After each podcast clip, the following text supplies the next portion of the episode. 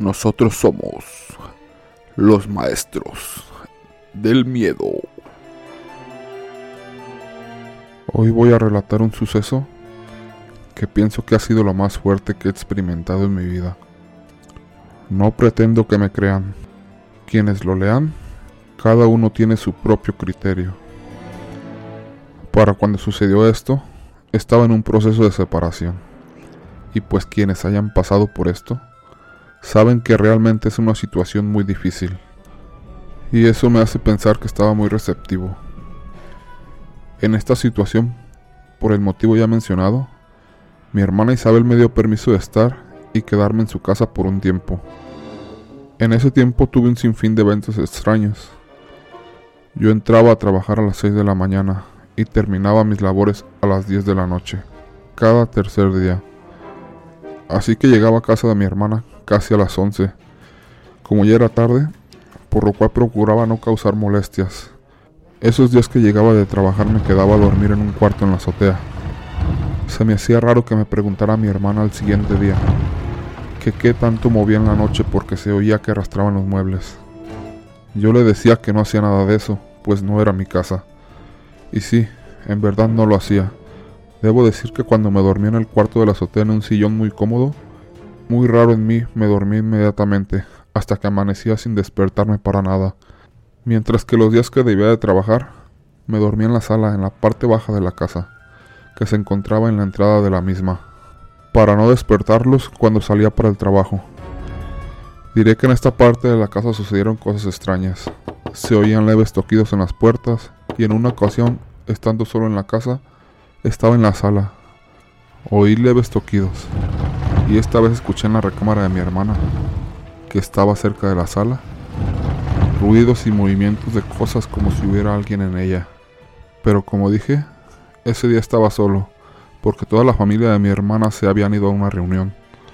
Yo me encontraba mirando la televisión mientras hablaba con alguien por teléfono, para tratar de calmar mis nervios.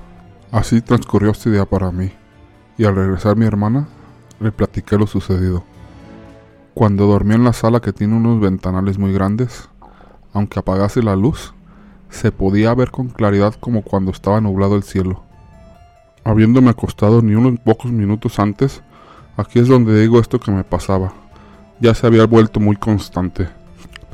Se puede mencionar que soy una de esas personas que tardan en conciliar el sueño. Por eso lo raro que cuando dormía en el cuarto de la azotea, pudiera dormir casi enseguida. Acomodado de lado, Comenzaba a sentir un escalofrío recorrerme toda la espalda, hasta erizarme la parte de atrás de la nuca, sin poder moverme, para enseguida escuchar cerca de mis oídos una respiración agitada, como de alguien encolerizado. Más que una respiración parecía un bufido, mientras yo solo atinaba a rezar en mi mente y suplicar que ya terminase esto. Después ya sin darme cuenta del tiempo transcurrido me quedaba dormido. Por ese tiempo diré que todo el día andaba somnoliento. Claro, cuando dormía en la sala, como ya dije, mismo, era común que escuchara muchas veces, al acostarme, una vez apagada la luz, detrás me vi una respiración muy agitada y voces al unísono, pero afortunadamente no entendía lo que decían. Eso que sigue me ha dejado marcado y sigo con las interrogantes de lo que viví pensando que había tenido contacto muy directo con el mundo de los muertos. Esa vez ya me había pasado lo antes contado, y estaba durmiendo. Me desperté, sentí algo raro, entreabrí los ojos y pude ver frente a mí agachada una mujer, con el rostro pálido, la cual esbozaba una gran sonrisa y movía los párpados constantemente, su cabello como de una persona que se acababa de quitar los tubos. Traía bata blanca y yo somnoliento balbuceé. ¿Eres tu manita? Mientras que ella sin moverse delante de mí, con su sonrisa movió la cabeza en señal de negativa. Sonreí, lo recuerdo, estiré el brazo para tratar de tocarla, pero se hizo para atrás sin dejar de sonreír.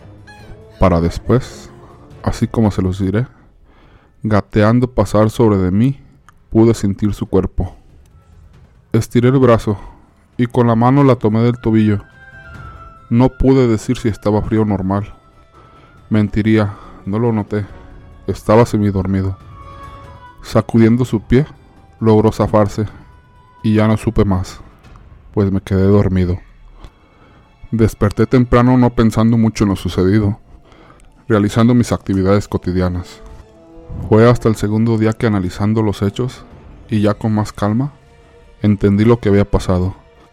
Y después de terminar de desayunar con mi hermana y sus hijos, fue que le conté lo sucedido. Se quedó estupefacta, para que con lo siguiente que le dije, proferir una majadería a modo de desahogo. Porque lo que dije después de terminar mi relato fue, a la mujer que vi, era tu suegra, la cual ya llevaba bastantes años fallecida, y a la cual yo había conocido muy bien, pues aún era chico y mi hermana me llevaba seguido a su casa, así que dije eso sin temor a equivocarme. Créanme que lo que acabo de contar me ha dejado un gran dolor de cabeza y un nudo en la garganta. Debo decir por último que ahí no terminó todo.